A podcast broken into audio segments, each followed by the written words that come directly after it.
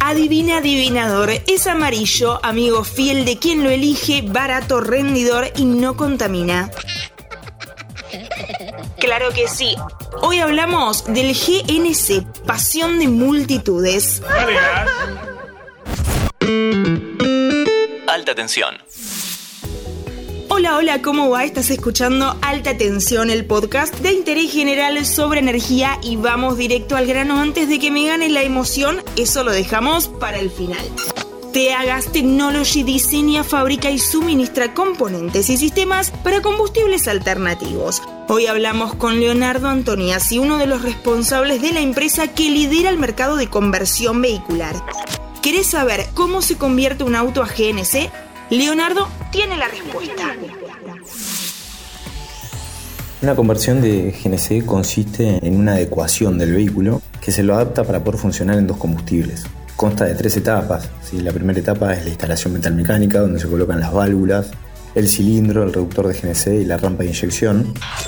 Luego de hacer esta instalación, que tiene que estar bien controlada, se pasa a la instalación eléctrica, que es la segunda etapa, donde se coloca principalmente el módulo de control, que es la ECU del equipo de GNC, y todo el cableado que va a llegar a, las distintas señales del vehículo.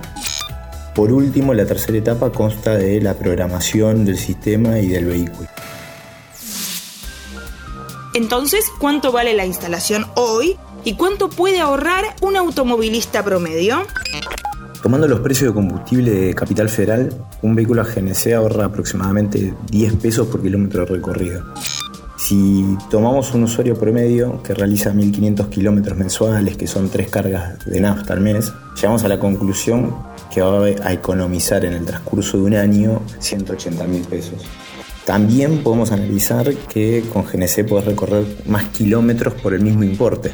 Por ejemplo, de Buenos Aires a Mar del Plata a nafta viajas con 6.400 pesos. Con ese importe a gas, haces el viaje de ida y vuelta y todavía te sobran 200 kilómetros para recorrer. A nosotros en TA nos gusta decir que un usuario que realiza 1.500 kilómetros mensuales en un año, gracias al ahorro del equipo de GNC, va a poder comprarse un TV de 65 pulgadas. Con respecto al precio de la instalación varía mucho dependiendo el equipo y la zona del país, pero para poder darte un precio promedio, un equipo hoy vale 160 mil pesos. El GNC crece en el segmento de transporte pesado con modelos que vienen de fábrica. ¿Pasará lo mismo con los vehículos de pasajeros? Sí, creo que el GNC como valor agregado hoy está evolucionando a, a, la par de lo que es el parque automotor, de lo que son las automotrices. Hoy todas las automotrices apuestan por motores de inyección directa, de combustible o motores con doble inyección. Revolucionamos un poco el mercado con el primer equipo de séptima generación, que es el Supra 3.0. Es un nuevo sistema para convertir a gas los motores de inyección directa de última generación.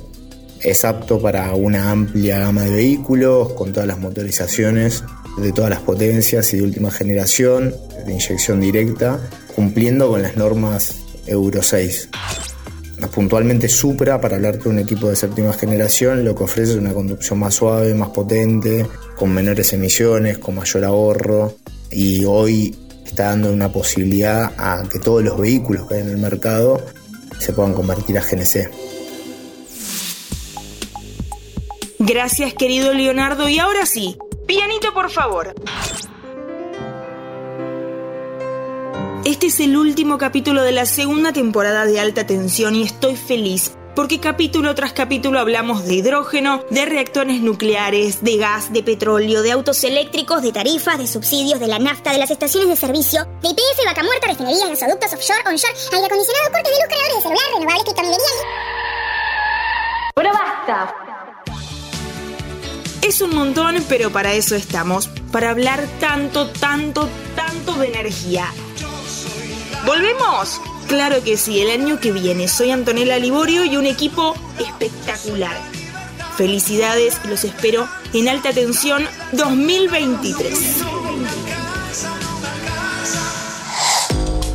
Ahora escucha este episodio y todos nuestros podcasts en Radio Berlín 1079 y en www.berlin1079.com.